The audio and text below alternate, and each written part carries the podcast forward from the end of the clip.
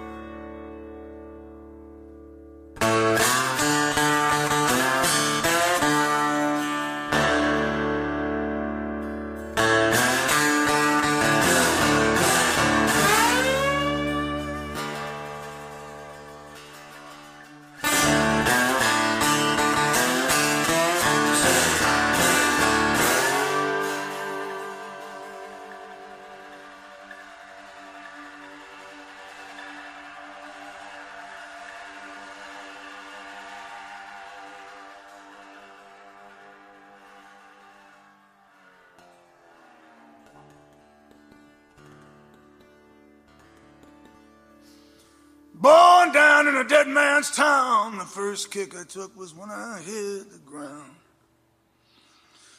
You end up like a dog that's been beat too much till you spend half your life just covering up.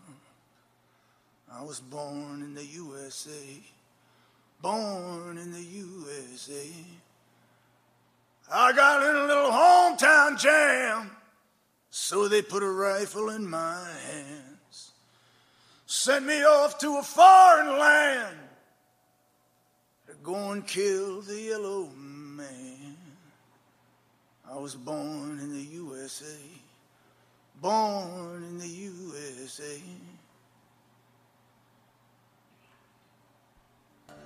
Come back home with a refinery. Hired man says, son, if it was up to me. Went down to see my VA man. He said, son, don't you understand? No. I had a brother at Quezon fighting off the Viet Cong. They're still there. He's all gone, gone. He had a woman he loved in Saigon. I got a picture of him in her arms, in her arms. Down the shadow of the penitentiary, out by the gas fires of the refineries.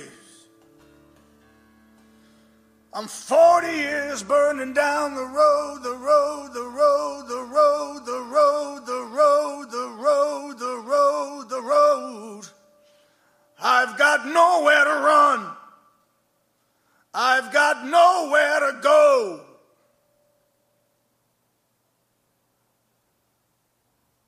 I'm a long gone daddy in the USA. I'm a cool, cool rockin' daddy in the USA. Rock and Roll Animal con JF León y Dolphin Riot. Ahí estaba Bruce Springsteen reconstruyendo o deconstruyendo más bien ese Born in the USA, una canción que solo hemos podido reconocer gracias a la letra y es así como suena en el lanzamiento recién editado del jefe, del boss, Springsteen on Broadway, un doble compacto en el que apenas hay 14 canciones, si no recuerdo mal, y que sin embargo tiene unos speech bastante grandes, largos, anécdotas, algún fan se ha quejado porque dice, es que se ve que está muy preparado, vamos a ver, que es más bien stand-up casi, es, no hay que tomárselo como un concierto.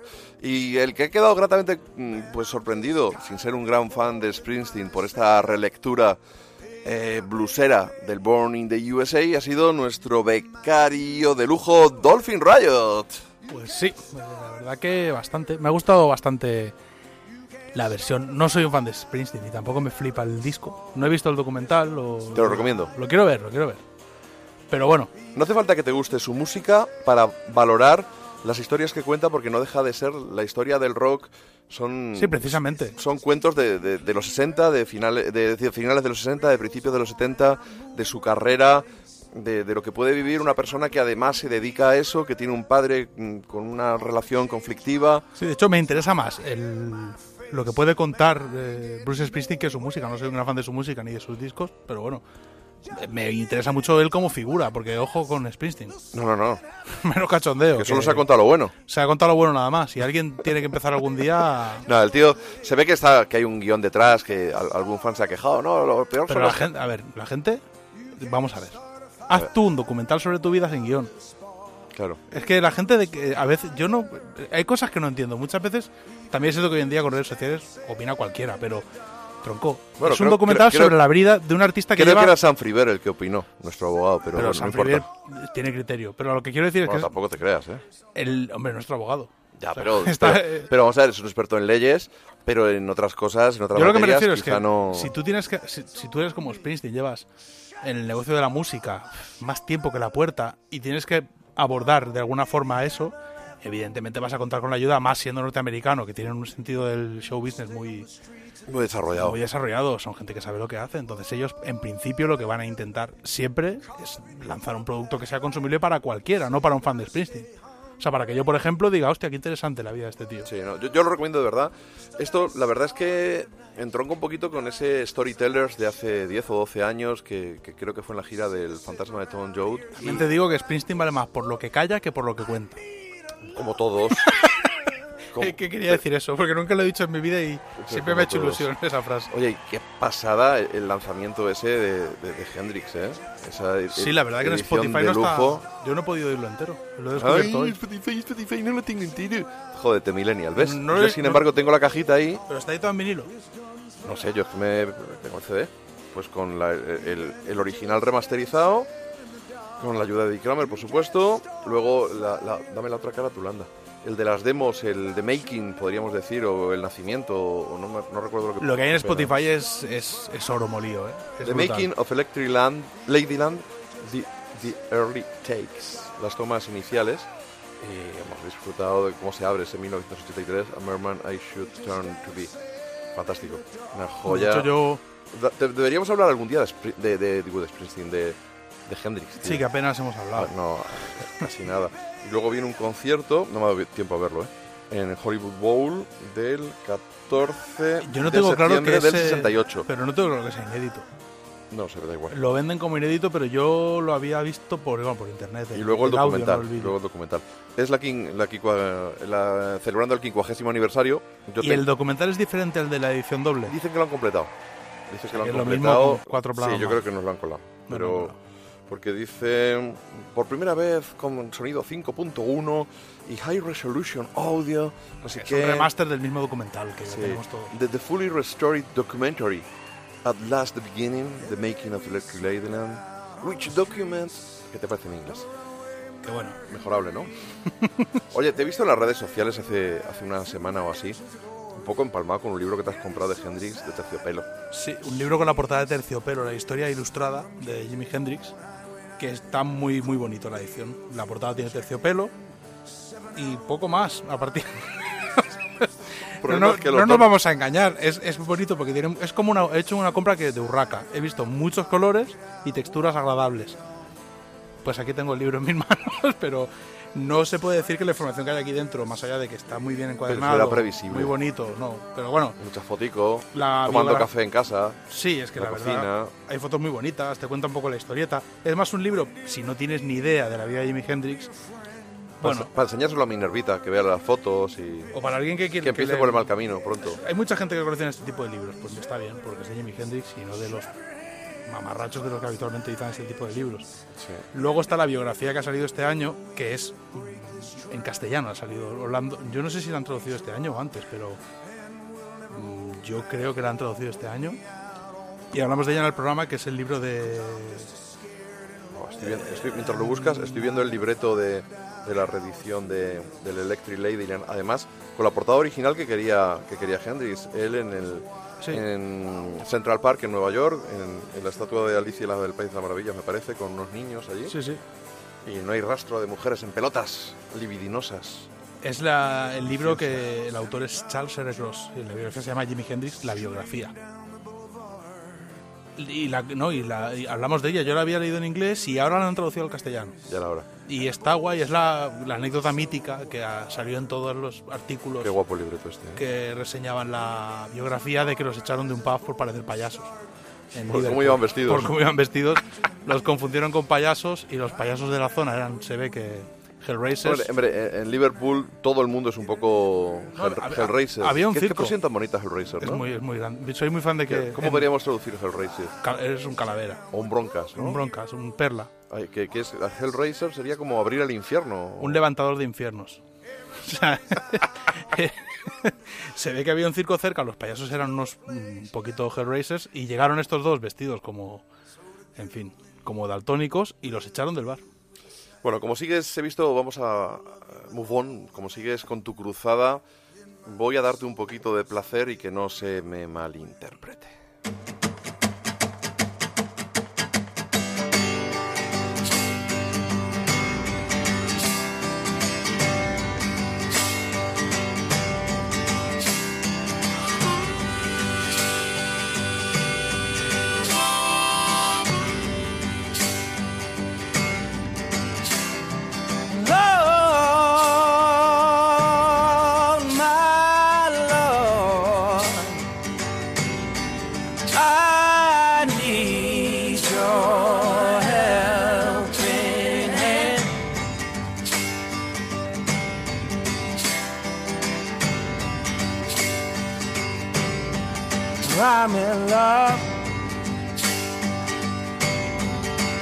A woman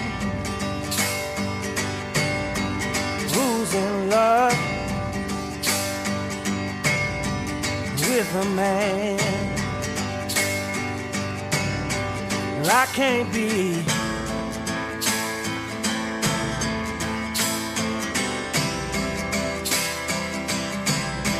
It ain't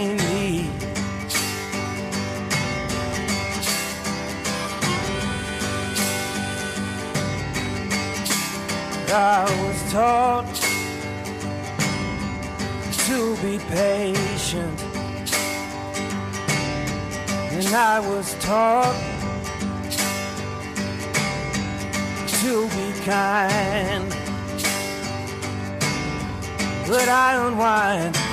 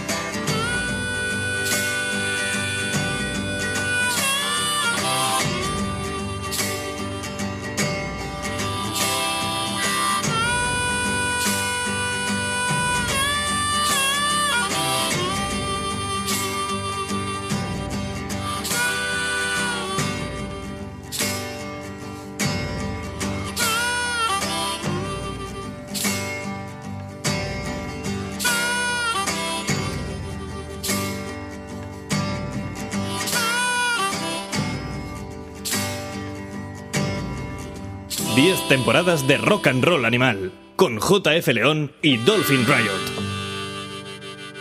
Church, una de las canciones contenidas en el trabajo The Story of Sonny Boy Slim de Gary Clark Jr.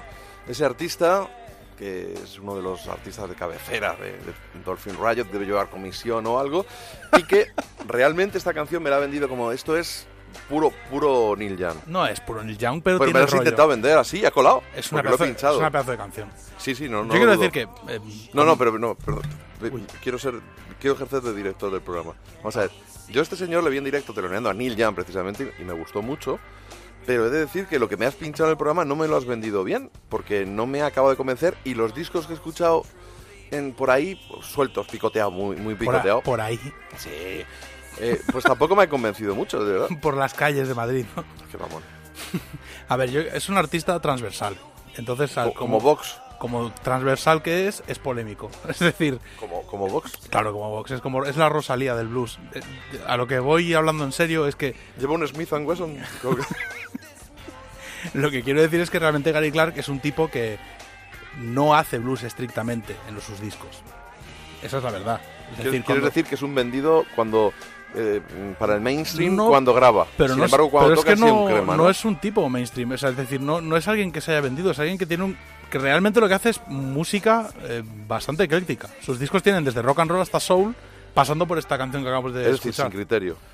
No, no exactamente. Lo que pasa es que hay que escucharlos sin prejuicios. Claro. Y en directo. Como es Kinahuaca este, es- Kikanagua No, hombre, el- no tiene nada que ver. Es un gran compositor, Gary Clark. Y el story. A mí el primer disco no ¿Por qué me. es Gary en lugar de Gary?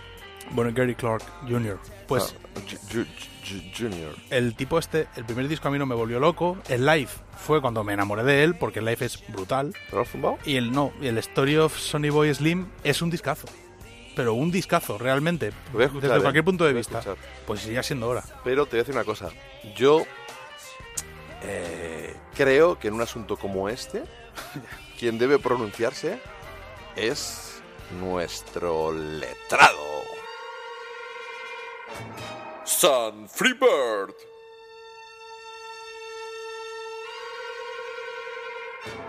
Attorney at Rack.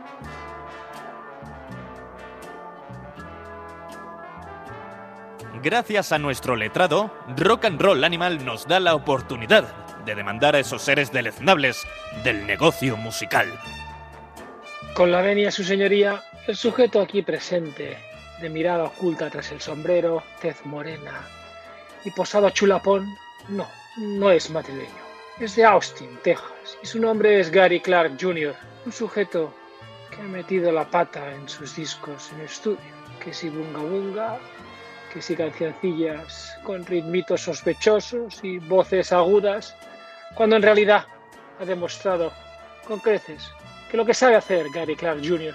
es tocar blues, así lo atestiguan sus discos en directo del 2014 y el 2016. Por lo tanto, olvidémonos de The Story of Sonny Boy y Black and Blue, tururú. Lo que tienes que hacer, señor Gary Clark Jr., es blues y solo blues. Por lo tanto, el caso que se presenta hoy es de fácil solución, su señoría. Tiene que acordar una medida cautelar, consistente en colocar una pulsera en el pie del señor Gary Clark Jr. Si entra en un estudio de grabación y graba musiquitas sospechosas, calambrazo. Si entra en un estudio y graba blues, de eso que nos gusta tanto, de ese de sabor a whisky, de barrica, ese que duele la tripa, no hay calambrazo. Por lo tanto, solicito, en virtud de lo anterior, que acuerde la medida cautelar peticionada y, por lo tanto, en virtud de lo expuesto, suplico al juzgado que sea pulserizado. Próximamente más demandas y más querellas contra esos seres deleznables del negocio musical. Bueno, pues ahí estaba la opinión de Sun Freebird, Attorney at Rock, que es, bueno, pues yo creo que pues lo- el papel que le corresponde a él, un tipo de criterio musical dudoso, pero, ju- pero, pero jurídicamente hablando, con argumentos y es- peso, peso específico. No puedo estar en desacuerdo con San Freebird. Lo que sí quiero recomendar a la Pasa gente. que tú eres más entusiasta que él. Bueno, yo quiero recomendar a todo el mundo que escuche esto y no lo tenga claro con Gary Clark eh, que se ponga, antes de todo, el, el live. Es el primer disco que tienes que ver de él. Y si con el live ya no te entra, pues bueno, no pierdas más el tiempo. Más allá de eso, también recomiendo mucho que busquéis en YouTube. eh, hay una especie de. Bueno, no es una entrevista, es una charla entre Jimmy Bogan y Gary Clark Jr. que se hizo en Nueva York. Y está completa en YouTube, pues dura una hora más o menos. Eh, Se llama Speak Easy. O sea, ponéis en, Google, en YouTube Gary Clark Jr., Jimmy Bogan, Speak Easy, y te aparece el vídeo con la charla completa y es muy interesante. Eh, Gary Clark, de hecho, cuenta que él iba para mm, artista pop, por así decirlo, No, te has quedado ahí, hasta que un día escuchó a ¿eh? Jimmy Bogan y Jimmy Bogan pasó a ser su máximo referente. Y Jimmy Bogan cuenta que la misma persona que conectó a Albert King y Stevie Ray Bogan fue la que le dijo, hay un chico en Austin que tienes que ir a ver tocar en directo.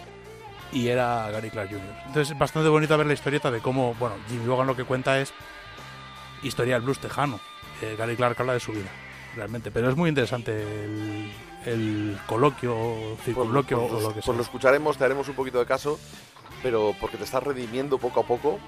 Es un chaval que, que empezó aquí con muchas ganas, luego en ganas te has desinflado, pero te estás viniendo arriba en opiniones y en actitud. Yo, siempre, yo siempre he sido Hellraiser en cuanto a opiniones. o sea, no. Sí, la verdad, menos mal que te contienes, o te Me- contengo. sí, ¿no? di- Tengo claro. digo, opino, digo la mitad de lo que debería. Bueno, aunque en Twitter a veces se me calienta el hocico, Sí. pero para Habla- eso está Twitter. Hablando de Twitter, Carmen Ventura. Ella nos hablaba, como, como estamos repasando lo mejor de 2018, pues del disco de Ben Harper. Cabe decir que muy bien Carmen porque se nos había olvidado y es un disco que es brutal. Este, y no es el único que tiene con, eh, con el armonicista... Charlie Musselwhite. Vale, lo has pronunciado porque yo iba a decir Mil- Milewise o algo así, porque soy un señor mayor.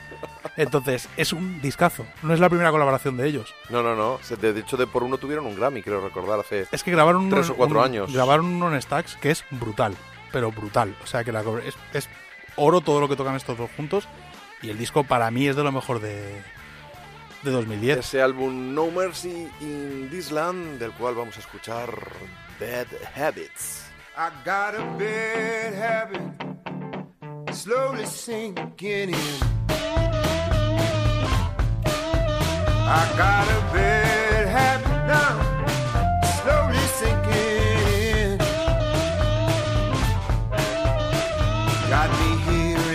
voices, seeing through my skin. When a man gives you his hat, he's living on borrowed time. When a man gives you his hat, he's living on borrowed time. The shoe fits, so I wore it, but I left one lace untied.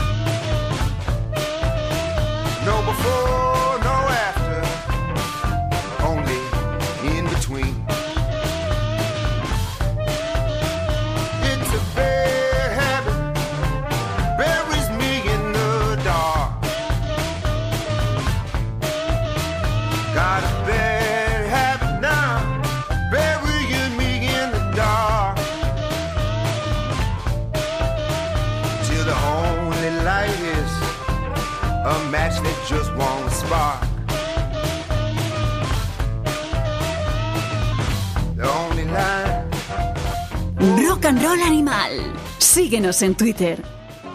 Ben Harper con Charlie Musselwhite, ese No Mercy in This Land, uno de los discos destacados de 2018, una colaboración muy fructífera, muy Sí. fértil, muy provechosa para ambos, que aparte de hacer grandes canciones, pues también les ha dado pues, cierta fama, y eso que Ben Harper yo recuerdo haberlo visto en un festival hace, yo que sé, 14, 15 años. Sí, Ben Harper ya, Muy bueno. ah, ya es mayor de edad. Sí, creo que puede conducir. Eh, antes he dicho alcohol. 2010, quería decir 2018. Este es Entre 2010 y 2018 tampoco ocho tanta diferencia, 8 años. No Mercy in This Line. El otro es el Get Up, que es un disco que hicieron en 2013, eh, grabado en Stax, que es, me gusta tanto como este. Pero vamos, que se me había ido el disco de la cabeza y mira que me flipó cuando salió y no lo, no, no lo hemos llegado a pinchar. Es que, es que no damos de sí. o sea, es Salen que no- demasiados discos. Salen demasiado. Y ya y, y el colmo es que, bueno, es muy anglosajón, ¿no? Lo de tú te vas a cualquier tienda buena de discos anglosajón y te encuentras en estas fechas un estante, si es una mueva gigante de discos navideños. Y es alucinante. Hay, es hay un- mucha morralla. Es una de las epidemias del siglo XXI. La- discos navideños que no vienen a cuento. Claro, pero tampoco viene a cuento que un tipo como J.D. McPherson diga, pues oye, voy a hacer a Christmas album by J.D. McPherson y le llame Sax. Sax no de, de sac, de, de chuparla y de amamarla, De apestar. sino de, de calcetines. Y claro, cuenta la historia pues de un chaval que, que madruga, va al árbol y que se encuentra todos los años. Calcetines. Calcetines. Súper original, ¿eh? Eso lo pinché el otro día en la, en la Cultureta, un programa en el que pff, no, no brillo todo lo que me gustaría, pero ¿qué voy a hacer? Es que no... Es que sin mi No piel... necesito espacio. Yo necesito más espacio para mover los codos. En la zona yo pego codazos, pero en la radio no. A ti sí, en la frente. Bueno, vamos a escuchar una de las canciones en la que más le gusta a Dolphin. Estoy, lo tengo entre algodones, porque le han hecho una oferta de la COPE. Y, y- y bueno, vamos a escuchar ese Hey Skinny Santa.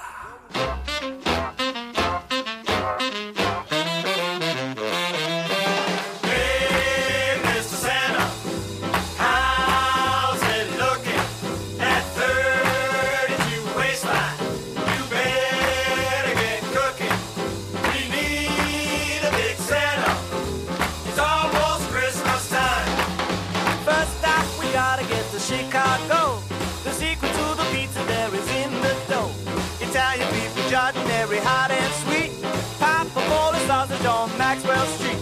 Windy City popcorn with caramel and cheese. Adds a couple notches to his belt with ease. We gotta get some gumbo in, then. Santa needs a pot of crawfish and fade. And we jambalaya, Santa don't stop. A fried oyster, boy, and a nice lanyard. Fill him up with beignets and a box of pralines. We'll get his red bridges busting at the seams. Hey,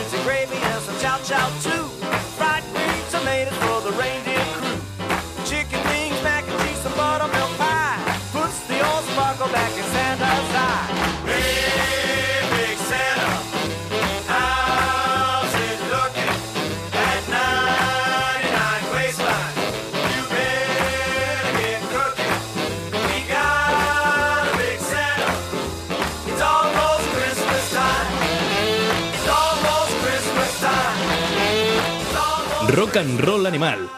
Escríbenos a nuestra página de Facebook. Ahí estaba J.D. McPherson con su álbum Sax, ese álbum navideño, que en realidad es el cuarto larga duración de, de su carrera, que no suenan demasiado cascabeles, que a mí es un disco que me ha gustado, aunque claro, luego estos discos no se suelen incluir en la discografía oficial cuando se habla de álbumes de estudio. Recordemos ese Signs and Signifiers, mm, sería 2011, 2012. Luego un poquito menos rockabilly, ese Let the Good Times Roll, con muchísimo rock and roll, un discazo que estuvo en el top 5 de este rock and roll animal. Y el año pasado, ese Undivided Heart and Soul también en el top 5 de este vuestro programa Rock and Roll Animal. Un tipo que cuando vas a sus conciertos al principio veías muchos tupés y cada vez hay menos, no por el efecto de la alopecia, que también, sino porque le pasa un poco como a Imelda May. Según se aleja del rockabilly, va perdiendo fans de los mm, originales, de los fans de base, pero va ganando un poquito. mm, alguien dirá que se está vendiendo, también es, es razonable. Yo lo he dicho con otros cuando se han abierto en estilos, Pero vamos a ver. pero a mí me gusta mucho. Habría que intentar dejar de usar gusta esa, mucho, me gusta mucho. esa expresión de la gente que se vende. Es un, a ver, eh, vamos a ver. La gente que no tiene un trabajo normal y tiene un trabajo artístico también come. No jodas. Entonces, JD McPherson. ¿Y ese vicio? No, tendrá también el tío que pagar facturas. De todos modos, el Undivided Heart and Soul es el que más me gusta a mí. Los anteriores no me gustan mucho. Pero porque tú no eres rockabilly, porque tú eres negro. Me parece si más- blanco, te gustaría al principio rock and roll. Me parece más vendible lo que había hecho anteriormente que, No estoy de acuerdo. que el último. El ti- último es brutal, pero es un sonido muy poco comercial. Claro, tú te viene el Lucky Penny, que eres auténtico Black Keys, y a ti se te pone palote. pero el resto del disco palote, no. palote. El rest- no, es un dis- no es un disco comercial. Vamos Otra ver, cosa es que no es- un disco rockabilly.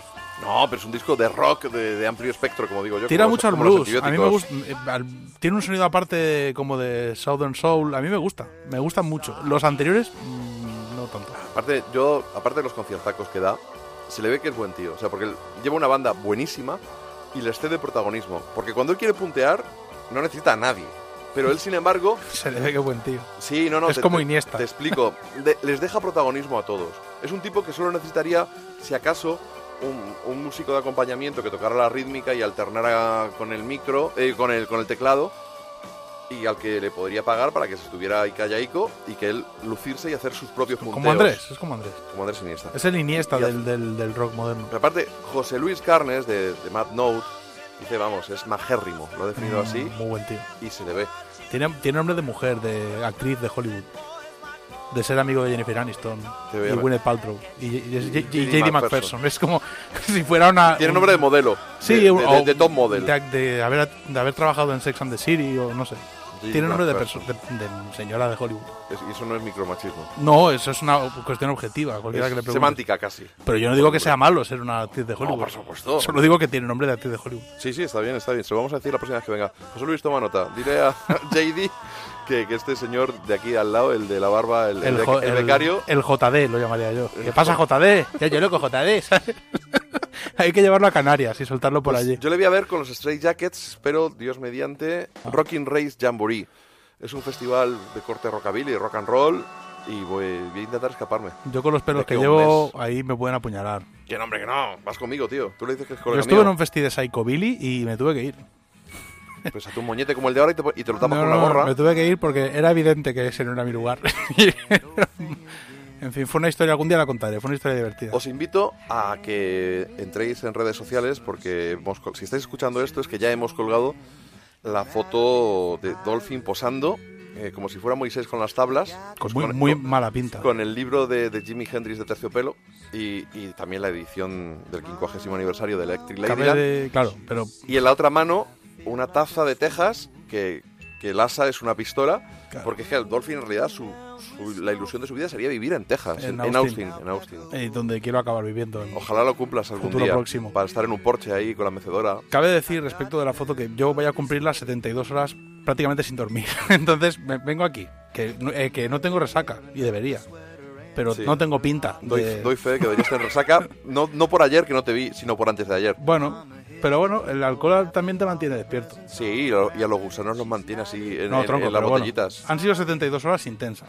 Has dormido tres o cuatro en 72. Y por lo que sea que nos te dan una botella de whisky y pues te la tienes que beber. Pues, cosas que pasan. Sí. Pero la foto ¿Cómo, es... cómo- cómo fue la frase esa en el concierto? Hostia, no me acuerdo. Si te dan una botella de whisky, es algo que no se puede gestionar. No se puede gestionar. A ti te dan whis- whisky caro. No te, no te rías, porque yo no es que me flipe el whisky, pero o bourbon caro. O una botella de tequila muy caro. Tú eso no lo puedes gestionar. Es un materialista. Eso te lo tienes que beber. Tiene que ser caro. ¿Quién, quién coge una botella de whisky caro después de un concierto y, la- y se la guarda? Te la bebes con los con quien esté. Claro.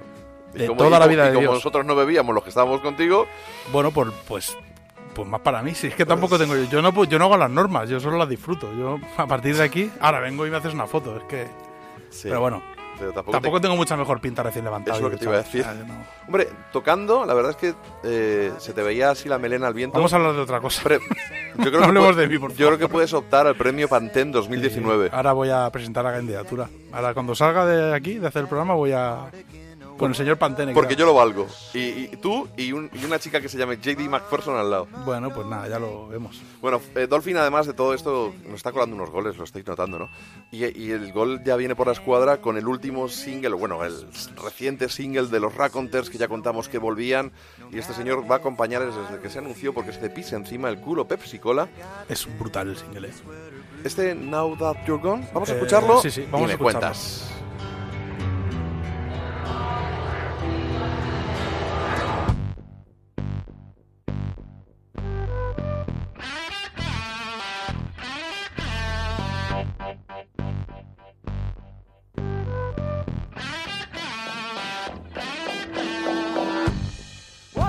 Do now that you're gone?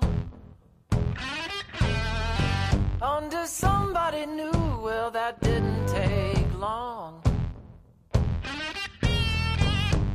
And where you gonna go?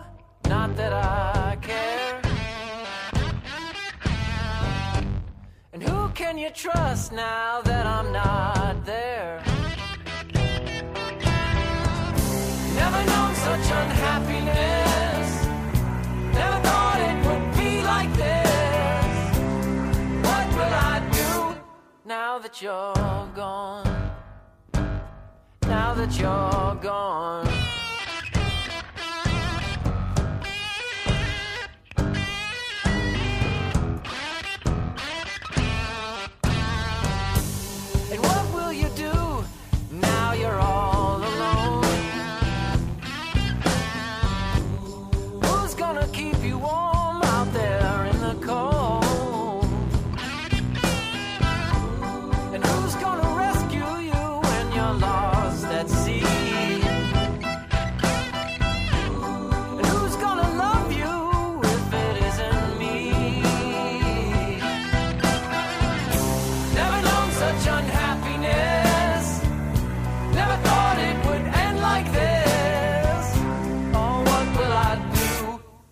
That you're gone?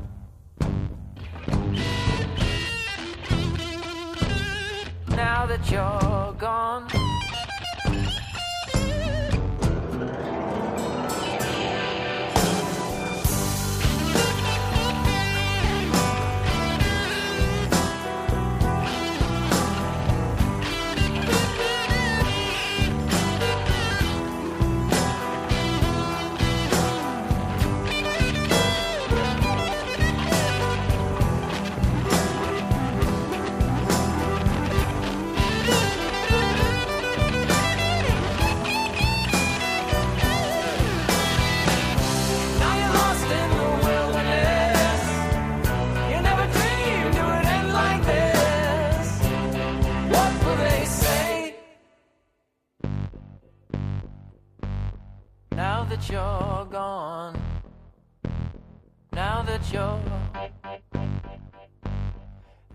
Now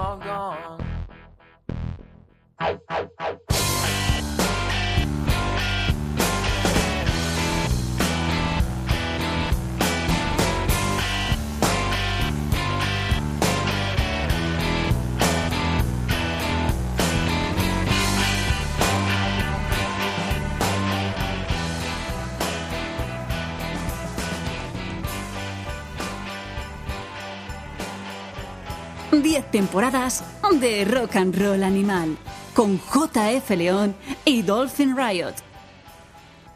Ahora que te ha sido el último single, bueno, el último, claro, han vuelto, es que no hay otro El single de mucho, regreso. los Raconteurs, Retorno. single de- ese- esa es la palabra, me gusta. Diez años después. En vez del retorno del Jedi, el retorno de los Raconteurs. Mira, el otro día estaba, estaba pensando sobre sobre los Raconteurs y su carrera y, y es realmente so- son como los hermanos Cohen del rock and roll. Es decir, están tienen Momento, un, momento flipado de Dolphin. no, no, pero Sigue, es verdad. por favor. Tienen un- es, es como tienen un pie en, en la América profunda, en los sonidos y las texturas de la América profunda, y otro pie en el surrealismo y en el futuro. Esta canción es un ejemplo de cómo hacer una balada que podría ser una balada tradicional folky y la guitarra de Jack White haciendo punteos, mm, combinada con la voz pop de Brendan Benson, generan una atmósfera única. Una Única. atmósfera raconter, de hecho. Y he de decir, yo sin haber sido un gran fan de los Raconteurs, probablemente también por no haberlos escuchado demasiado, lo reconozco, ¿vale? En su momento.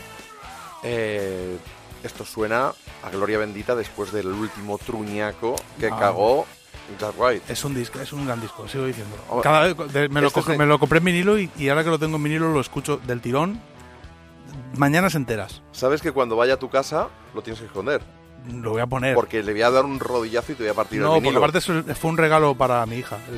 Es, su, Me da de su igual, disco le- favorito. Le regalo otra cosa que le guste más. No, no, no, su disco favorito dijiste que era otro. El, el camino, es su ¿Ves? bueno, ¿Ves? ¿Ves? ¿Ves? pero evolucionan gustos. ¿eh? No es Turn Blue. Es que tú eres el de Turn Blue, eres el de Boarding Rich House, eres el No, no, del no. programa. el- el di- la canción que más le gusta a Minerva, que se vuelve loca, es el single, el Over and Over. Pero bueno, vamos O sea, a lo que vamos. una cosa, tu hija tiene año y, año medio, y dos meses. Tres. tres meses. Tu hija no habla. Tu hija, tú no sabes cuál es discos. su puto single favorito. Mira, en mi- casa no hay tele, ¿vale? Entonces mi hija cuando quiere... No, quiero decir, no, cuando pide atención, no, no pide... No, sí, no, por eso no soy, pero no tengo tele, por decisión consciente. No pide... Pide, va hacia el tocadiscos y le da golpes a una barrerita que hay delante hasta que le ponemos un vinilo. Y el que más le gusta, y es lo que hay, uno es, que a mí no me gusta, que es Elvis, y el otro... Elvis, es- ¿qué de sí, Elvis? ¿Qué, ¿Cuál le gusta de Elvis? Un recopilatorio que compré en Alemania de gira, que sale ¿Que Elvis gira como... el disco? Casi No, yo estaba de gira y es un disco en- Ah, que gi- vale. el artwork es Elvis vestido de militar.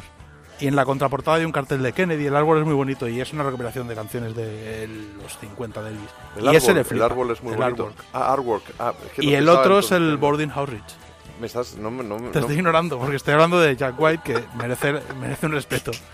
Pero quiero decir, lo digo en serio, la- eh, hay un paralelismo muy grande con este tipo de artista norteamericano, nacido en los 90, en su- tanto en el cine como en la música, que tienen medio pie en cada, en cada extremo y los Raconteurs y este single lo representa muy bien.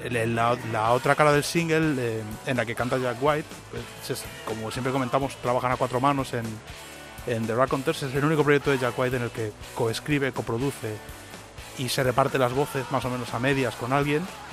Y bueno, es una canción un poco más un rock and roll high energy tirando al garage, un poquito más estándar. Pero este hablando de fondo. Y el próximo programa entiendo que me obligarás a que suene Bueno. a tope ahí. muy recomendable arribita, arribita. los dos videoclips, pero sobre todo el de Now That You're Gone es un muy buen videoclip. Bueno, Muy recomendable. Tomamos nota todos del becario. Y no sé si os he dicho que en Rock and Roll Animal, ¿sabéis una cosa? Estamos de décimo aniversario. Es verdad. Y lo vamos a celebrar.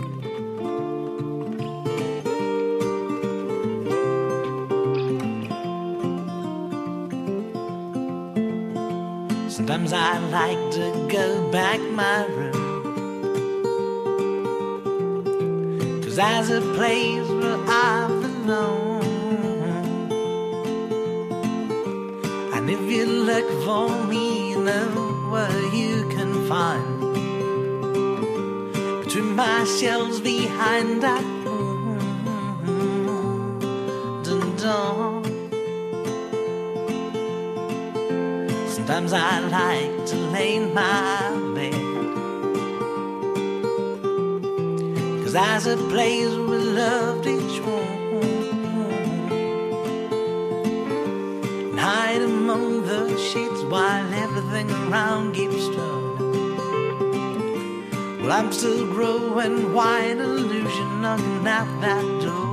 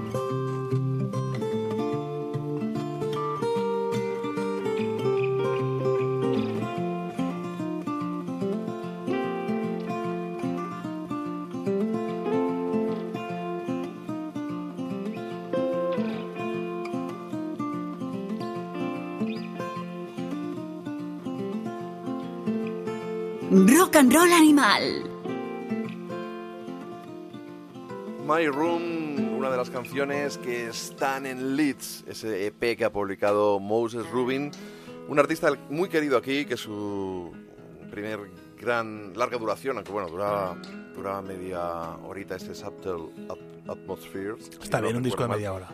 Eh, así como el de Downtown Loser. Es que ¿quién invierte más de media hora en- hoy en día que no sea un friki en escuchar un disco? Nadie. Pues bueno, pues los frikis ahí estamos. Fue disco favorito de Rock and Roll Animal en el año 2016 y mm, tiene que venir ya, ya estuvo aquí en los Rock and Roll Animal Studios en Torrelodones. Ya estuvo aquí Moses hablándonos de su música, de su experiencia en, en Leeds, que es donde él empezó a tocar y, y es un tío, como diría Dolphin, un auténtico crema, además de una enorme persona. Y tiene que venir antes del 9 de febrero. ¿Sabes por qué tiene que venir antes del 9 de febrero? Porque el 9 de febrero, en el Fan House, en Madrid, Claro. tenemos fiestón rock and roll animal. Va a abrir la fiesta Moses Rubin, probablemente con una sorpresa que no podemos anticipar. No te- mira, no te rasques tan fuerte la barba en el micro porque se cuela el sonido. ¿sabes? Bueno. Ah, Te mesas, ahora te la mesas la barba. Claro. Esa barba de yihadista que tienes. Bueno, es un punto Es de el vista. mujahidín del, del blues. No, no, no, por Dios. Bueno, pues ya sabéis. Prefiero la muerte que ser eso. 9 de febrero en el Fan House en Madrid va a estar Moses Rubin abriendo una, abriendo una fiesta que, en la que va a haber sorpresas, en la que espero que estéis todos. Por favor, comprad pronto las entradas en WeGo, la anticipada, porque se van a acabar. Es una sala pequeñita, caben ciento y muy pocas personas. ¿Y quiénes van a pegar el concierto después de Moses Rubin? Pues los que fueron mejor disco de rock and roll animal en 2015. Todo está unido, todo está conectado. Y estoy hablando de esa banda asturiana con un refuerzo leonés que se llaman Peralta. Y este Behind the Fence es una de las canciones de su primer álbum. Auténtica maravilla.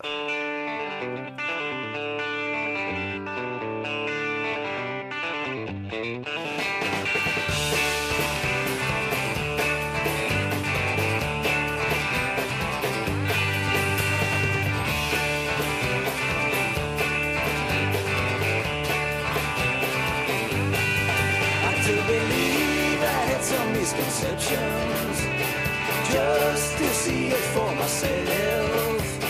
Came this far with lots of expectations. I wonder why you haven't shown up yet. Is this the meanest you can get?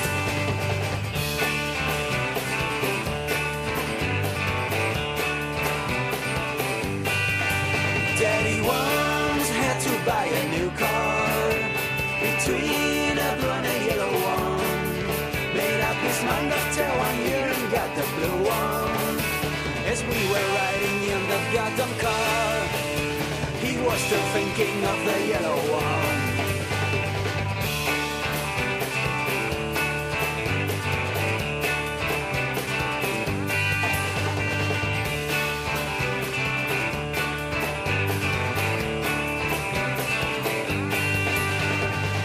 When the blue paints lost its shine, will you stand the test of time? In the dark.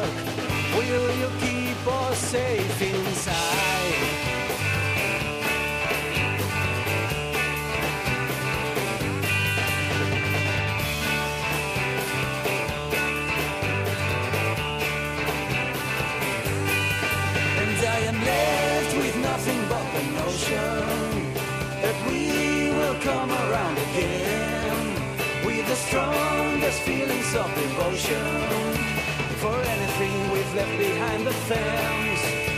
To find out after a while it feels the same. Still, most of us would rather jump the fence.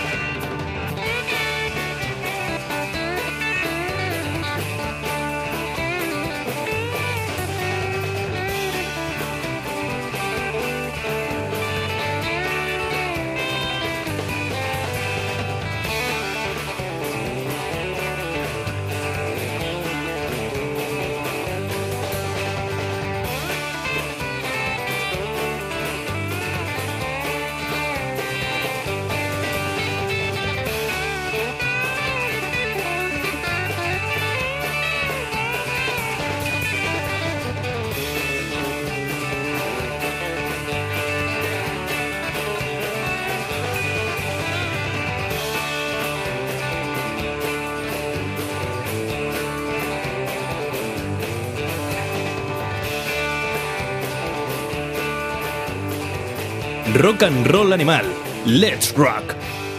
Time, Purpose and Gold, así se llamaba el primer álbum de Peralta, tras un primer EP maravilloso, luego ha venido un single para el sello Wild Honey y hace muy poquito un sello para eh, un single para el sello Folk Records de los gemelos de los chicos, compartido en la otra cara con Sid Griffin y es una auténtica virguería disfrutar de esta gente, una de mis bandas favoritas de, de nuestro país.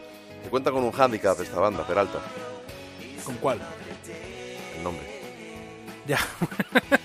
bueno, Yo entiendo que si ellos le han puesto este nombre es porque nunca de niños les han hecho el chiste de, del Peralta. ya, pero tú les has entrevistado alguna vez, ¿sabes por qué? ¿Por qué No, Peralta? no me he atrevido. bueno, pues nada. No, les tengo mucho cariño.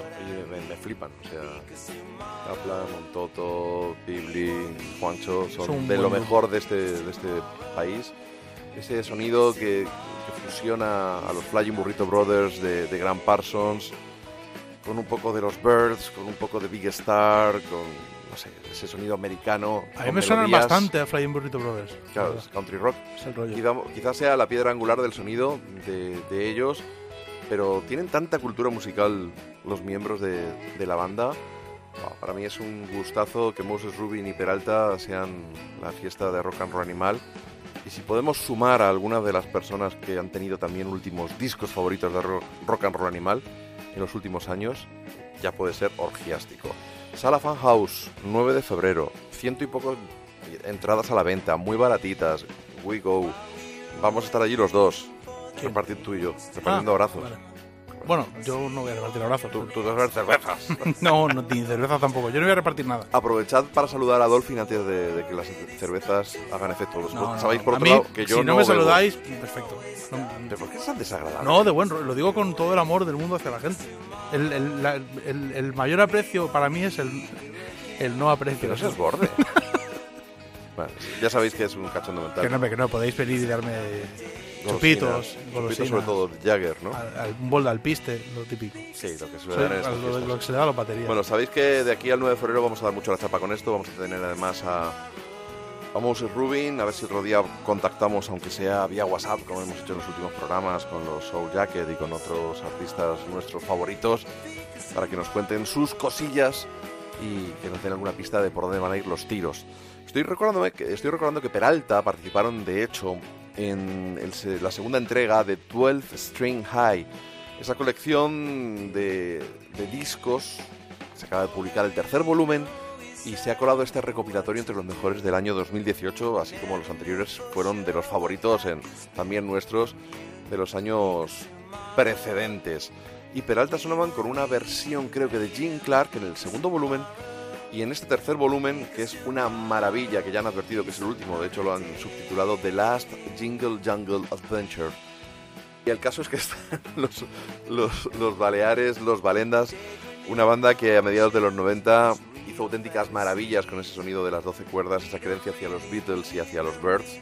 Y participan, por supuesto, en esta tercera edición de este sello You Are the Cosmos, que desde Zaragoza pues, gestionan joyitas como esta y en la cual se incluyen canciones como este Ghastly Cartoons.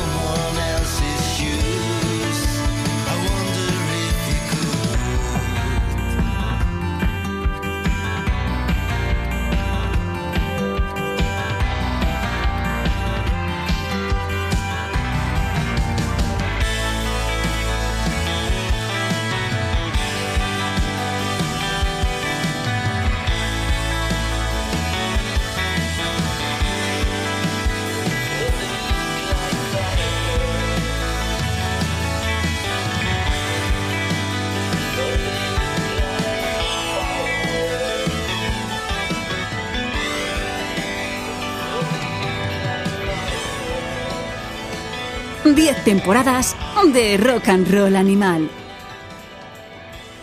Gastly Cartoons, Los Valendas, gracias Pedro Vizcaíno por estas recopilaciones, 12 String High, desde el sello You Are the Cosmos, una, una maravilla, está sonando de fondo Sid Griffith, que antes lo mencionábamos, por, por haber estado en ese single compartido en Fall Records con Peralta, ya sabéis, este capo auténtico de los Lone Riders, de los Cold Porters, ese single que ya sonó aquí en, en Rock and Roll Animal, y uno de, los grandes. Es una anécdota muy buena con, con Sid Griffith. Eh, tocaron en, en el Contra, un garito que había cerca de- del viaducto en Madrid. Y no recuerdo cuál era la formación. Estaba por allí Juancho López, me lo presentó. Y no sé cómo salió el tema de que iba a tocar pronto Chris Hillman. Pues claro, han compartido proyectos y todo. Dice, oye, hazme un favor, eh, cuando termine el concierto de Chris, acércate y dile que, ya he aprendido a tocar la mandolina. y dicho y hecho, en el Moby Dick, unos días después vi a Chris Hillman y se lo dije y se despollaba vivo. Es gente más maja y aparte de, de talentosa. Y qué graciosos, ¿eh? Qué humor más ácido. Sí, pues ya se ve. Oye, vamos a escuchar una- un, un disco que, que a mí me ha encantado, que son The Band of Heathens. Y la verdad es que, siendo una de las bandas del momento de la música americana, que no es amer- americana, que no es desde luego de lo que hace a ti que te fragua el cemento, pero, pero No bueno, es pero... de mi devoción. No, pero bueno, hay que reconocer que tienen talento y no todo. No estoy aquí para agradarte a ti, yo estoy para mi público. Pues así te va. Y así para te mí, va. así me va. El caso es que han hecho un disco de versiones. Pero versiones no obvias. Entonces yo para mí es que estos discos de versiones, que no son discos de versiones, es un poco como, como el último de los Helicopters, el Heads Off. Habrá quien le guste más, quien le guste menos, Bueno, pero, pero cogieron canciones de versiones, tal cual, ¿eh? pero no cogieron canciones ni muy conocidas y les llevaron a su sonido. Sí, pero bueno, tampoco es un disco en el que experimentaran mucho. Bueno, pues The Band of Heathens han dejado insatisfechos a algunos de sus fans. A mí me ha encantado el disco y quiero que escuchéis no la mejor canción, pero sí una canción que luego tengo una historieta que contar acerca de ella. Es el Look What They've Done to My Song. Mira lo que hicieron con mi canción.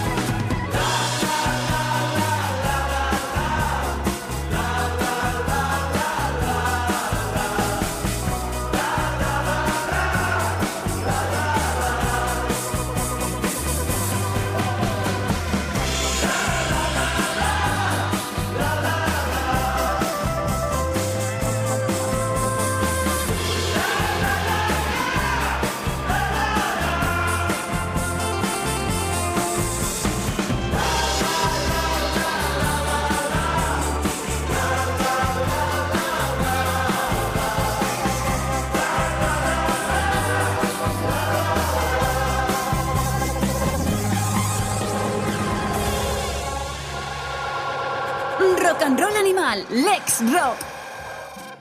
The Band of Heathens, Look What They Done to My Son en su álbum A Message from the People Revisited o, o algo así, que en mi inglés es como así como, como de Móstoles. Una, una banda potentísima que les vimos en último War Casa, que se salieron, son los, los nuevos Jayhawks. Yo os conté que es lo que estaba pensando cuando les veía, cuando de repente se arrancaron con una versión del Blue, que coreamos ahí unos cuantos miles de gargantas completamente entregados y emocionados. Y esta canción es una versión, como todas las de este álbum, hemos dicho, en particular de, de una cantante, Melanie Safka, de mediados de los 70, y yo la escucho y digo, ay, me suena, me suena, me suena, me suena, me suena, y de repente ya sé de qué me sonaba. Yo no había oído la original, yo esta canción la conocí por las Backyard Sessions de Miley Cyrus. Tocaba el Jolene, tocaba esta y tocaba otra más, que ahora mismo no recuerdo. Y, hablando de, de- de Miley, hay que ver la que ha liado en el programa de Jimmy Fallon, Sí. ¿Te gusta más que Jack White, Miley Cyrus? Eh, con diferencia. sí, sí, sí. A mí la voz que tiene esta mujer, por lo pronto, me, me No, emociona. Con una balanza eh, Led Zeppelin y Miley Cyrus, yo lo tengo claro. Tú eres tonto. Pe- pero, pero aparte de que seas tonto, eh, Miley Cyrus, eh, de verdad, tiene un bozarrón. Es, es una pena. Escribí en, en- en redes sociales que ojalá se de- acabara dedicando al country de verdad, al blues, al soul, a O, cualquier. a- o al bricolaje. También. Que hicieran programas de televisión como Bricomanía y te construyeron una caseta para un perro, por ejemplo. Por ejemplo. El caso es que eh, Jimmy Fallon la ha llevado a su, a su programa hace unas, unas semanas y ese clásico villancico, ahora no caigo, ¿cuál era? Sí, el mítico villancico este de... Sí, lo de mítico, ok, el nombre. Que el mejor amigo de una mujer es un anillo caro y tal. Sí, bueno. No sé cómo se llama. Vale, pues el caso es que ella cambió las letras y eliminó todos esos macromachismos. Y, y bueno, pues eh, ha sido un revuelo tremendo, se ha viralizado, Sí. la gente, la opinión se ha polarizado, porque los, Bueno, como siempre, claro. los que piensan que esto era necesario, los que piensan que era innecesario, y, No, los, que, y así, los es- que están cabreadísimos. Están los, los machistas, los misóginos y la gente normal. Porque no encuentro otra explicación para que te parezca mal que una chica cante en televisión en prime time eh, junto con Mark Ronson, eh, The Best Girl's Friend is an Equal Pay. O sea, ¿cuál es el problema? No, no, el problema es ninguno. Claro. Sí, sí. Entonces, si te parece mal que Miley Cyrus reclame la igualdad salarial, No, hombre, por ejemplo, jamás. es que eres un poco Sí, misógino. pero lo que yo, yo- lo que yo puse es no es necesario, evidentemente. Si algo, si no estás de acuerdo con el mensaje de una canción, no es necesario que la cantes. Pero, sin embargo, dentro de que sea innecesario, me parece muy interesante que se haga. ¿Por qué? Porque creo que cualquier reflexión que se haga al respecto de esto es positivo. A muerte con se, ella. se ofenda quien se ofenda. Pero es que hay que ofender. A veces, desgraciadamente, sí. No, desgraciadamente, es que la única forma de, revertir una situación como la desigualdad con las mujeres o con cualquier colectivo que esté claramente eh, desfavorecido de manera injusta es ofender a los que actualmente tienen el poder y la sartén por el mango. No hay otra forma de revertir una situación. Es, es que las polémicas en torno a ciertas cosas, o sea, ¿qué te parece mal? No, no, no. no me refiero a ti eh, porque estoy de acuerdo con tu opinión, Sí, sino pero me está mirando a mí. te- te- Claro, porque la aquí gente no lo ve, pero puedo mirarte a ti, Areta o a Nina, y Areta y Nina no están aquí eh, ahora. están al otro lado peleándose en estos momentos. El, el tema es que no entiendo cuando a la gente le ofende que alguien reivindique algo justo. Es como, ¿pero qué es lo que te ofende? Ah, pero que ella es millonaria. Bueno, sí, pero podría no hacerlo y lo está haciendo. Está visibilizando un problema social a, a- a nivel planetario. Entonces, no entiendo nunca la postura de, es que me indigno. Bueno, mira. De parte, Mark Ronson también muy gracioso en el... Porque hace referencia a no me mandes fotopollas, va hablando en plata, y justo le suena el móvil a Mark Ronson que está detrás. Está muy bien, está muy bien. Los Yankees, como siempre, lo hacen todo muy con, con mucho sentido del espectáculo y con mucho criterio. Y a la vez, cuando tienen que reivindicar algo de esa manera, pues, joder, pues queda muy bien. Y ya que estamos puestos. Yo no me he metido a nada, yo no estoy puesto. No, no, sí. Ah, ah, ah, ah, te refieres a... yo tampoco. estamos- puestos a reivindicar algo y lo, si lo hacemos faena, bien, ya que estamos metidos con, en faena. con criterio, Sí. con talento, pues mejor. Muy bien, pues eh, totalmente de acuerdo. Totalmente a favor y así lo dije hace unas semanas en, en mi Facebook, en mi Twitter. Ya sabéis que nos podéis seguir, ya lo sabéis, que tenemos aquí unos, unos eh, indicativos que nos han grabado Diego Fortea, Begoña Gómez de la Fuente, Alicia Eras, que os recuerdan que estamos de décimo aniversario, que os recuerdan que nos podéis seguir en Twitter, que os recuerdan que tenemos una página de Facebook maravillosa en la que colgamos un montón de cosas, incluso Dolphin ya ha colgado alguna. Es impresionante, es impresionante este muchacho. Y vamos ahora con otro de, nuestro, de mis discos favoritos de 2018. Ha aparecido en el tramo final del año, por eso se ha quedado fuera de casi todas las listas de lo mejor del año que se confeccionan pues unas semanas antes. En el caso de los ingleses, cuatro meses antes, porque en noviembre te sacan el número de enero con lo mejor y es falla algo, británicos. Estamos en noviembre. ¿Cómo sale el número de la revista de enero con lo mejor del 18 si no ha terminado el 18? ¿Por qué en noviembre sale el número de enero? ¿No tenéis un calendario? Son ¿Sois ingleses. tontos? Ingleses. No, pero yo me refiero no a todos los ingleses, que, que buena. Me refiero a, los- a la prensa inglesa. Bueno. Sensacionalista, como el- este complejo de sacarse la chorra por el nacional, es decir, tengo que ser el primero. Tengo, os voy a dar lo más nuevo, por eso, aunque estamos en noviembre, voy a sacar el número de Mojo de enero. Son Vete a muy, la mierda. son muy británicos para sus cosas. Vete a la mierda. Y nos enviáis a James Rhodes, que es majete, pero tiene sus cosas. Es un poco, me tiene un poco cansado, pero bueno, no viene al caso. es buen tío, es buen tío. Un poco pesado, ¿eh? No te puede gustar tanto todo. No, eh, eso que suena de fondo son Nina y Areta que están dando un poco por curete. Así que vamos a poner, mientras tanto, mientras nos apaciguamos a las bestias, el último disco de Gospel Beach, este llamado Another Winter Alive. Somebody's tripping, somebody's about to fall. Well, I've tried and I've tried, but it's getting hard to carry it all. And you've been talking about a change of heart, but I know that it's wasted time.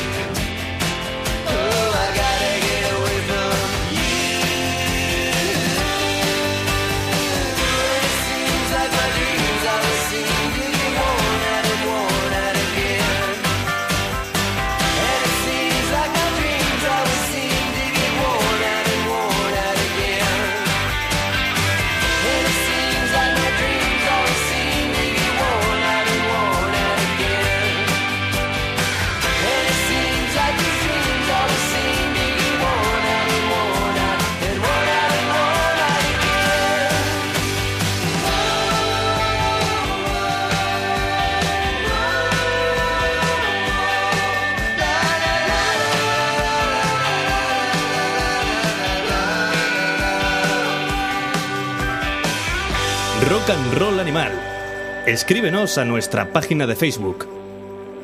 Change of Heart, una de las canciones en el último trabajo de Gospel Beach, Another Winter Alive. Este señor, Brent Raidmaker, que me acabo de dar cuenta de que fue uno de los fundadores de los Beachwood Sparks y que también en los Beachwood Sparks, una banda que hace 15, 16 años nos dio muchas alegrías, también pasó por ahí Neil Casal. He descubierto eso hace un ratito. Luz Casal también pasó por ahí. No, Luz Casal no pasó por ahí, mamón. Es que, me la, es que no... Te la pongo votando Votando, claro, y no. tienes que golpearla, patearla. ¿Por qué? Porque se viene arriba. ¿Y por qué se viene arriba Dolphin? Porque estamos llegando, ¿dónde? A su sección. Sí, lo has adivinado. El Rincón del Blues con Dolphin Riot. Pues sí, vamos a viajar en el espacio y en el tiempo. No me digas. Sí, sí. te Se digo. nota que eres fan de Michael J. Fox y de Doc. Por ahí va el tema. Por ahí va un poco por la... Pero déjame que adivine. Siendo tú, te veo cogiendo el de, de- DeLorean cogiendo tu DeLorean y yendo hacia el sur de Estados Unidos, probablemente hacia el Mississippi. No, no directamente. Me cago en la leche. De momento vamos a empezar por Austin. Ah, Austin, Austin en el estado de Texas, Texas, sí, sí, sí. 1915. donde está la estatuilla de la estatua de Stevie Ray Vaughan, por ejemplo. Pero, pero en aquella época, en 1915, mm, algo me mm, tengo serios indicios de pensar que todavía no estaba la estatua. Si lo hubieran tenido hubieran sido visionarios. Pero A lo bueno, mejor con el DeLorean ya habían venido aquí, habían vuelto y lo habían hecho.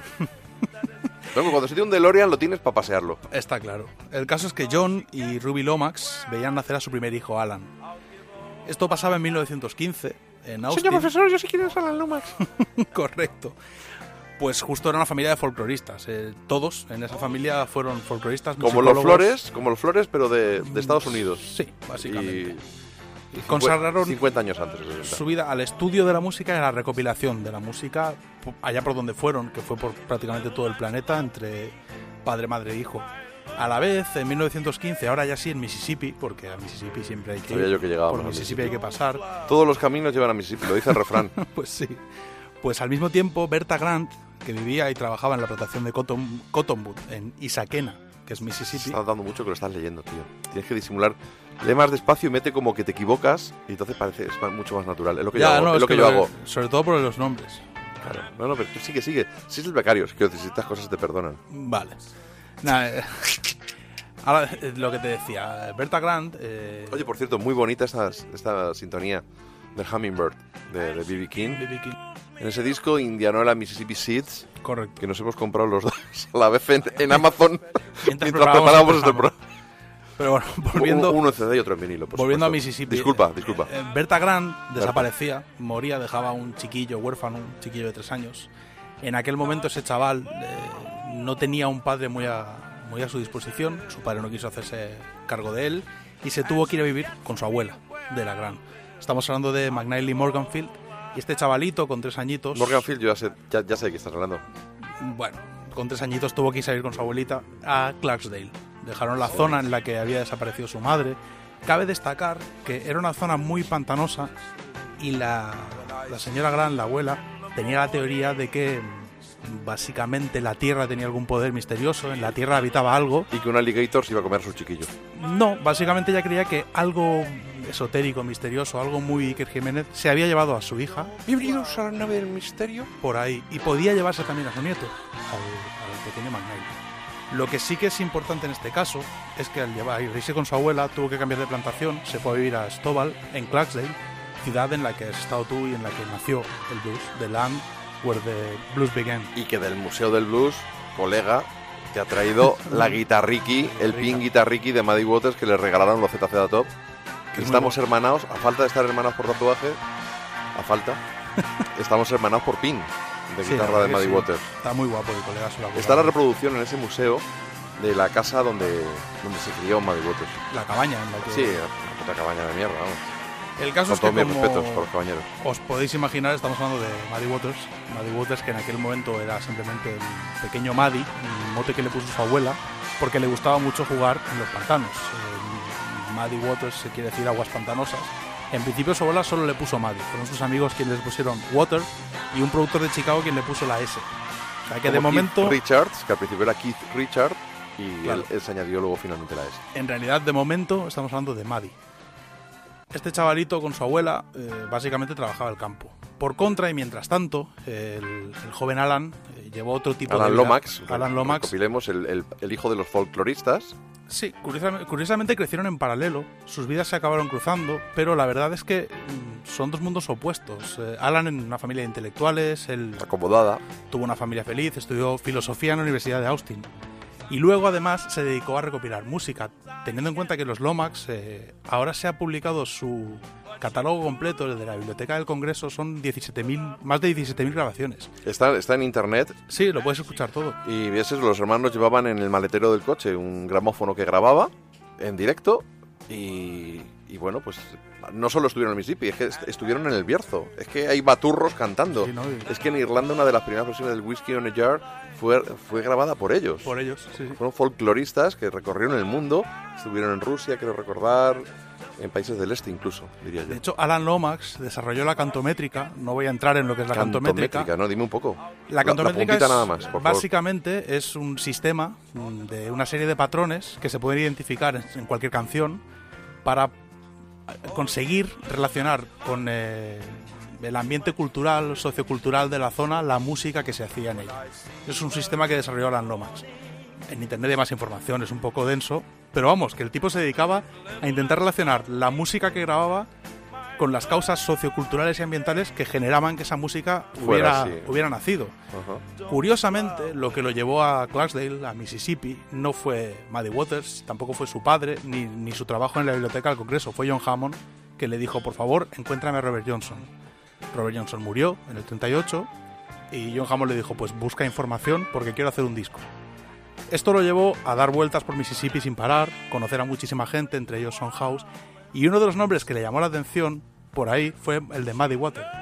Le hablaron de él como un tipo que tenía una cabaña en la que tocaba y vendía su propio alcohol de contrabando. O sea, el negocio de Muddy Water, aparte de trabajar la tierra, era los sábados abrir su propio juke joint, su discoteca, por así decirlo, el, Habíamos llamado garito de mierda, creo, ¿no? el garito. Era una cabaña en la que él tocaba en el porche, vendía su propio alcohol y la gente de la zona, como le gustaba mucho su forma de interpretar eh, blues, que por cierto, uno de los profesores que tuvo, uno de los maestros que tuvo fue Son House, que le enseñó a utilizar el slide, o él copió la técnica, es lo que cuenta de hecho Alan Lomax.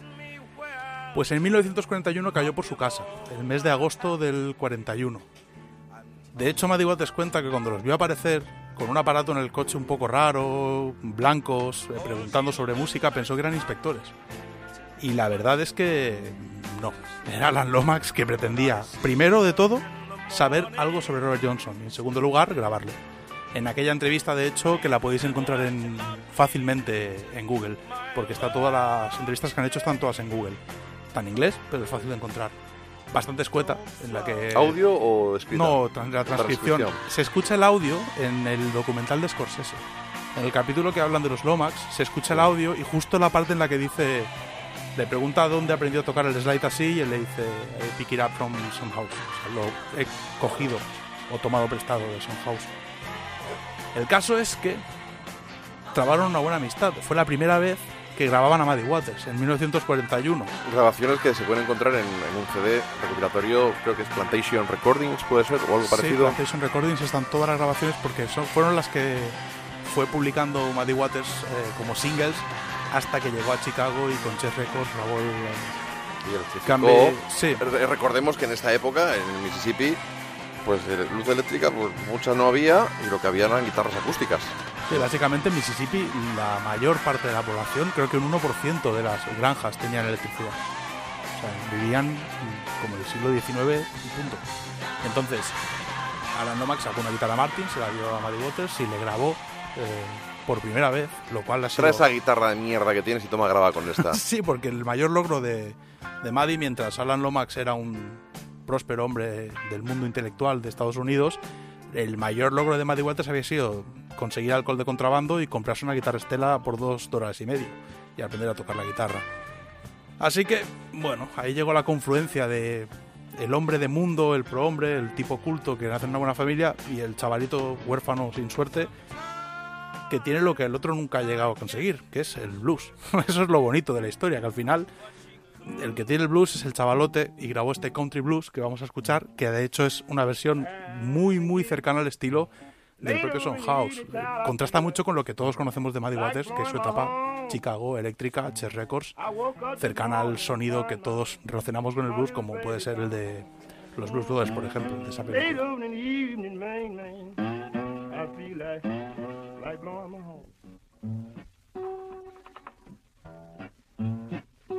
Well, I woke up this morning, baby, find my little baby gone.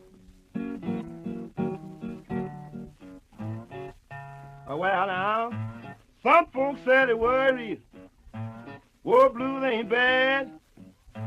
That's the merest feeling, child, I most, most ever had. Some folks tell me, man, that you worried. War blues ain't bad. Well, that's a merry old feeling, honey, now. Well, gal, I must ever have. Well, Brooks running to the ocean, the ocean running into the sea. If I don't find my baby, somebody gonna, gonna bury me. Brooks running to the ocean, child. The ocean running to the sea. Well, if I don't find my baby now, ooh, well, gal, you're gonna have to bury me. Yeah, man, it seem like I hour and hour, seem like days, seem like my baby will stop her, her low down way. Man, it seem like I hour, child, and I hour, seem like days. Yeah, seem like my woman now. Well, gal, she might stop a low down way. Well, that's that thing, man.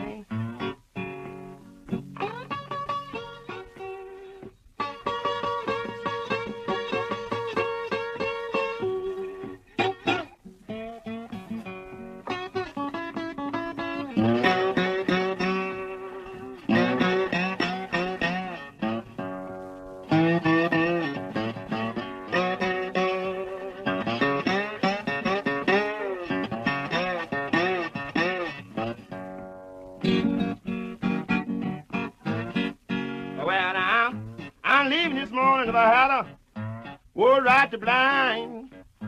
I feel mistreated, girl, you know now. I don't mind dying. Leaving this morning if I had a not right to blind. Yeah, been mistreated, baby, now. Baby, and I don't mind dying. El Rincón del Blues con Dolphin Riot. Country Blues, una de las canciones de esos Plantation Recordings de Muddy Waters, gracias a Alan Lomax, que también podéis encontrar, lo ha mencionado Dolphin, en ese Martin Scorsese Presents o Presents The Blues. Y hay, Alan Lomax escribió un libro en el que toda esta historieta sobre Muddy Waters es- está la puedes encontrar en la autobiografía, bueno, la biografía de Muddy Waters que es eh, Can Be Satisfied, que está muy bien porque el prólogo es de Keith Richards, es muy interesante, y luego la historia que la cuenta el autor mucho a través de la boca de, de Waters, por palabras de Muddy Waters. Luego Alan Lomax escribió su propio libro que es eh, The Land Where the Blues Began, que lo- en castellano no creo que lo podáis encontrar, y el de Muddy tampoco, pero bueno, en inglés sí. Luego es muy interesante porque hay que tener en cuenta que Alan Lomax llegó en el 41, volvió a grabar a... hay otra grabación de, de Muddy Waters cuando aún vivía en Stovall en el 42 y cuando volvió a, cuando volvió a ir a Mississippi Muddy Waters ya se había ido. Entonces, hay dos, dos testimonios muy concretos de una época y un artista que luego realmente nunca más volvió a hacer música de esa manera. Y es muy interesante, porque ese primer Muddy Waters realmente suena mucho a Charlie Patton a ratos, eh, a Son House, es un tipo muy influenciado por la música de la zona, es lo que Lógicamente. pero es lo bonito de, este, de, de esta mezcla de personajes como Alan Lomax o John Hammond con tipos de, que vivieron y crecieron en- dentro de plantaciones de trabajo, que no salían, no veían otra cosa durante toda su vida. Y eso le pasó a todos, desde, desde Muddy Waters hasta, hasta B.B. King. Lo que pasa es que había una conexión muy grande con Chicago y cuando ellos veían que podían hacer, tocando en la calle, en una plantación, dinero suficiente como, era, como para mejorar su ritmo de vida, imaginaban, pues me voy a Chicago y toco en la calle, que allí todo el mundo tiene dinero. Y es lo que hicieron. Se fueron a Maxwell Street a tocar y de ahí, eh, de, de ahí se electrificó el blues para poder mm, básicamente superar el volumen del que está enfrente de ti y ganarse, ganarse el público. Muchos en, antes de- de electrificar las guitarras, pues para eso estaban también los Resonator, estas guitarras metálicas. Sí, para eso se usaban. Lo que pasa que el no sé si es lo mismo que un dobro o no. Tengo la duda. Si hay dobros y luego hay guitarras que, que, son, que tienen un corte más metálico. De todos modos, mm, el tema era básicamente el volumen. Hay que tener en cuenta que en aquel momento lo que quería la gente era bailar y no había amplificación. Entonces, si tú quieres que el público esté mm, básicamente entretenido, te escuche, se mueva, consuma, compre alcohol, el alcohol lo vendía el propio Maddy, o sea, pues todo era una cuestión de volumen, encaja. todo encajaba. Todo encaja. Y ahí fue cuando tomó la decisión de irse a, a Chicago y dijo, pues si aquí estoy ganando dinero, que esto es un agujero, me compro un traje, me voy a Chicago y me forro. Y bueno, así fue, así fue como Muddy Waters dejó el Mississippi, la tierra en la que aparte a su alrededor existía esta historia de su abuela, su madre que desapareció en misteriosas circunstancias. Luego es un músico que ha- se ha convertido en un icono absoluto. O sea, es el hombre que escribió la canción Rolling Stone, que dio nombre a los Rolling Stones, como ya hemos contado más de una vez, como ha contado mil veces Keith Richards. Y es el disco, un disco de Muddy Waters fue lo que unió a Mick Jagger y Keith Richards. Se encontraron en el tren, Mick le dijo, pues tengo este disco, eh, Keith, ¿te vienes a casa a escucharlo? Y se pasaron toda la tarde escuchando un- el The Best of eh, Muddy Waters. Y así se hicieron amigos los dos tipos que fundaron realmente la banda de rock and roll, que quizá junto con ACDC es la más grande de todos los tiempos. También porque han sobrevivido. Es que, claro, eso es importante. Sí, sí, ayuda mucho, ayuda mucho. En la ecuación de ser el más grande de la historia, sobrevivir eh, suma muchos puntos. Bueno, en- para convertirte en leyenda asume a puntos morirte. Pero para que te para Claro, llenar estadios y seguir los llenándolos, evidentemente van a cumplir prácticamente 60 años. Fíjate, hay gente, eh, pues hay un tipo que nació el 24 de diciembre en, en Gran Bretaña. Se llamaba, bueno, se hizo llamar Lemmy Kilmister. Y hace solo unos días, eh, pues, bueno, se conmemoraba el tercer aniversario de su muerte.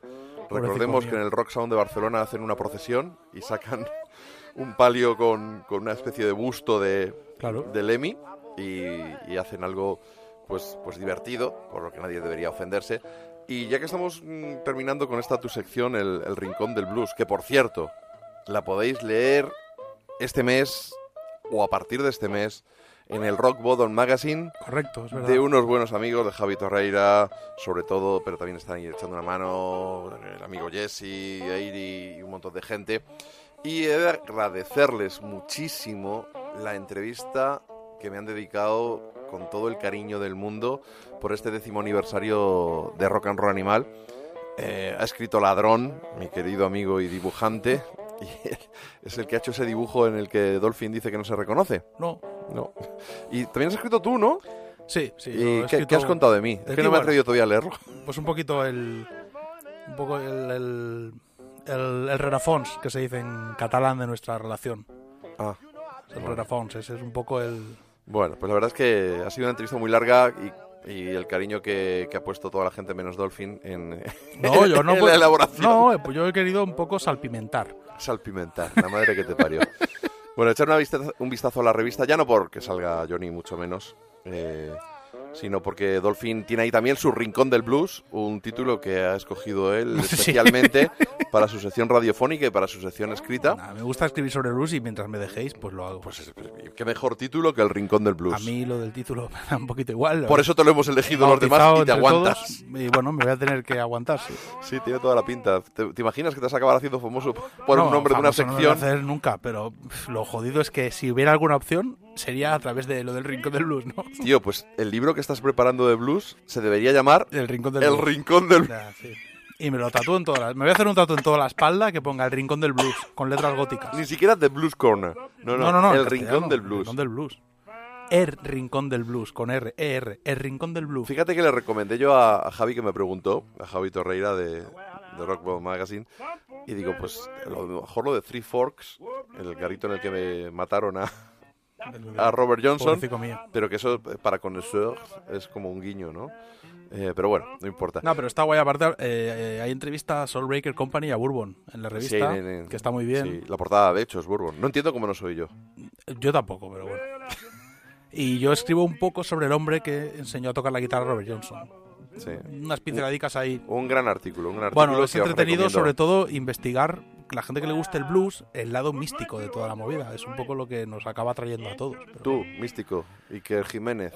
Vamos a mezclar a Lemmy con el blues y vamos a con una canción no muy conocida de Motorhead que espero que os vuele absolutamente la cabeza. El blues del puticlub. One, two, three, four.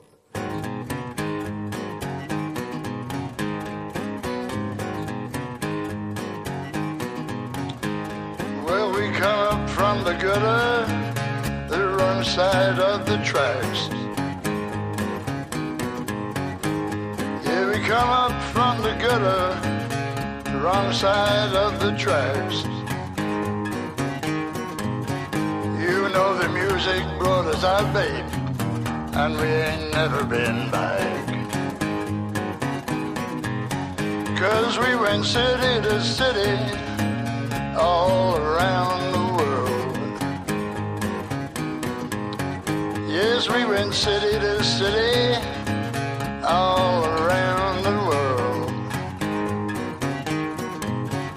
You know it never looked like enough, honey, even after 30 years. Cause we come blazing like a shooting star, and we light you up real good. We come blazing like a shooting star, and we light you up real good. We're gonna hit you like a flash of lightning, just like a bad boy would. Make your name.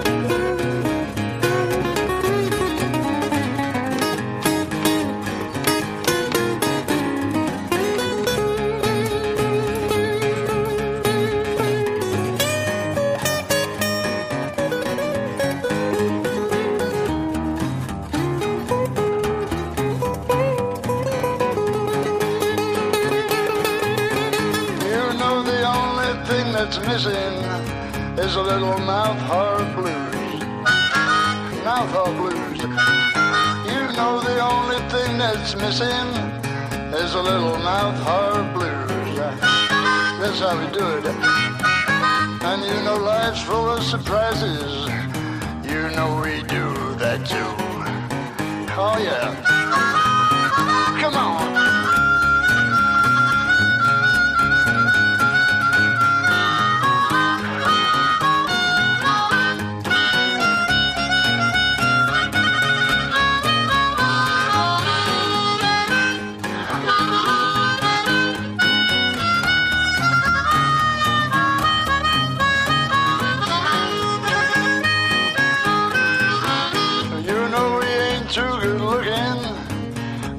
Are satisfied. Satisfied. Now we ain't never been good looking, but we are satisfied. Satisfied. We should have opened up a little whorehouse, honey. Get a little booty on the side.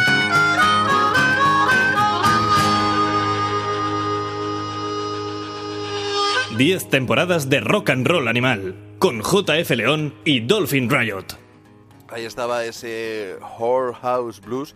Whorehouse, si whore es de una manera bastante despectiva, traducción literal guarra, ¿no? O algo así. O Bueno, sí, es una forma de decir prostituta. zorra, pero, Des- pero, pero despectiva, chungo, sí, despectiva. está feo. Pues puticlub, en vez de club de alterne, A ver, se sabe el que blues del puticlub.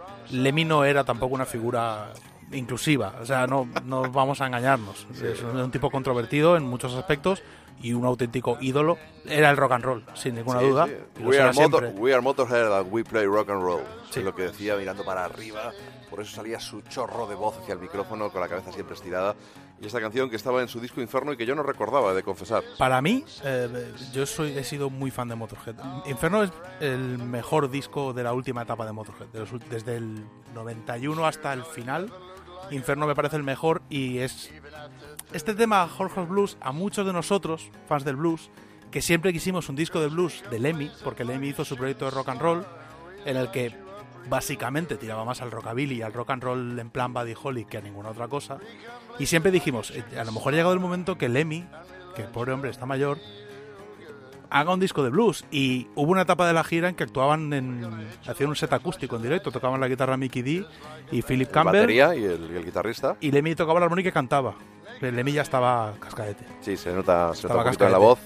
Y es el único realmente. La única pieza de blues que nos han dado Motorhead. Y bueno, Lemmy se fue sin que nos diera la oportunidad de escuchar un disco que hubiera sido de blues. Sí, pero esos discos de, de rock and roll con Slinging Phantom, Phantom y, con eh, Danny B o algo así. Danny sí. B, luego O no sé si B. Robert Gordon también grabó con ellos. Y luego pero- el tributo a aquel Swing Cats, que también estaba, que era Sí, un que tributo a Elvis. Era más, más rock and rollete. Claro. Eh, vamos, a mí me, Lemmy, de Lemmy de toda la vida, aunque sí es cierto que de Motorhead me pasa un poco como a CDC, que llega un momento en el que lo que hicieron después, bueno, pues mientras les sirva para tocar y llenar estadios y que puedan vivir dignamente, me alegra, pero artísticamente no añadieron nada a su carrera. Yo, Bueno, es que, claro. yo de Motorhead, pues yo qué sé, el, después de Bomber, Overkill y Ace of Spades, perdonar el orden, ponéis el Iron Fist y el Another Perfect Day por aquello del guitarrista de, de Thin Lizzy Robo que cambiaba un poco el sonido y ya, pf, yo qué sé, Orgasmatron como mucho. Pero con, AC, eh, con ACDC es diferente, pero en el caso concreto de Motorhead so- fue tan significativo y emblemático lo que hicieron, tan in- influenciaron a tanta gente que realmente después de esos tres pedazos de discos que son prácticamente una Sí. biblia para una generación completa. O Sí, sea, sí, por supuesto. Vamos. Claro, es muy difícil, no le puedes ya no se- no vamos a estar nunca por encima, o sea, es- eso es lo que hay. Pero bueno, un poco CDC lo mismo, después de Let It Be Rock, Power Age y Highway to Hell. Hay un disco que es muy bueno, que es el Back in Black, aunque ya son otros ACDC, y luego ya es Sí, sí, cuesta es la- abajo. La, banda de Angus, Bon Scott, Malcolm Young y Phil Root. El bajista me gustan tanto Mark Evans como como el amigote de, de Williams, pero lo de Motorhead es algo muy, muy, muy característico. Luego Lemmy se ha convertido en el icono absoluto por encima de cualquiera. O sea, Sí, sí, sí. Creo que está Lemmy y Keith Richards en el- en- y son el rock and roll esos dos tíos. La cazalla hecha, Sí, sí, hecha flesh and blood. que ahí en esa reunión, no en- a esa mesa no se sienta nadie más, y eso lo sabemos todos. Yo tengo de volver al Rainbow para hacer una foto con la estatua. Porque cuando estuve en el Rainbow allí en Sunset Boulevard, no estaba Lemmy. Cenamos ahí, es un tío que no estaba mal y con las fotos y todo esto. Y mucha gente iba solo por saludarle, viendo ahí, tomando sus, su alpiste y jugando a las maquinitas, que era un auténtico adicto al, al Sí, a ver, juego. hay que tener en cuenta que el documental de Lemmy es muy representativo de lo que fue como persona y es mm, realmente bonito ese testimonio que nos haya quedado. Y bueno, este, este corte blues que está guay y que además es de un disco muy, muy disfrutable. Teniendo en cuenta que Motorhead no tenían nada que demostrar. La gente No, quería verlos. La gente hubiera seguido viendo a Motorhead toda la vida. Nadie, o sea, nadie quería que Lemmy se muriera. Tristemente la vida es así. No, no jodas, ¿en serio? ¿Qué es así la vida? Vaya por Dios. Qué, Y nos qué queda una me ha llevado. en el Rainbow. Bueno, pues eh, casi a la vez que por estas fechas, quiero decir, eh, también falleció otro icono, David Bowie, muy diferente en lo musical, pero que gracias a Motorhead y su disco Undercover podemos disfrutar de una versión del Heroes de, de- de Bowie, con lo cual nos vamos a ir, nos vamos a despedir hasta dentro de unos días. Dolphin, muchas gracias Nada, hombre, aquí estamos. por estar ahí, ya sabéis. Fiesta de Rock and Roll Animal, 9 de febrero. Comprar el ticket en WeGo porque os vais a quedar absolutamente fuera. Si os quiere, a ver si nos escribís un poquito. Adiós.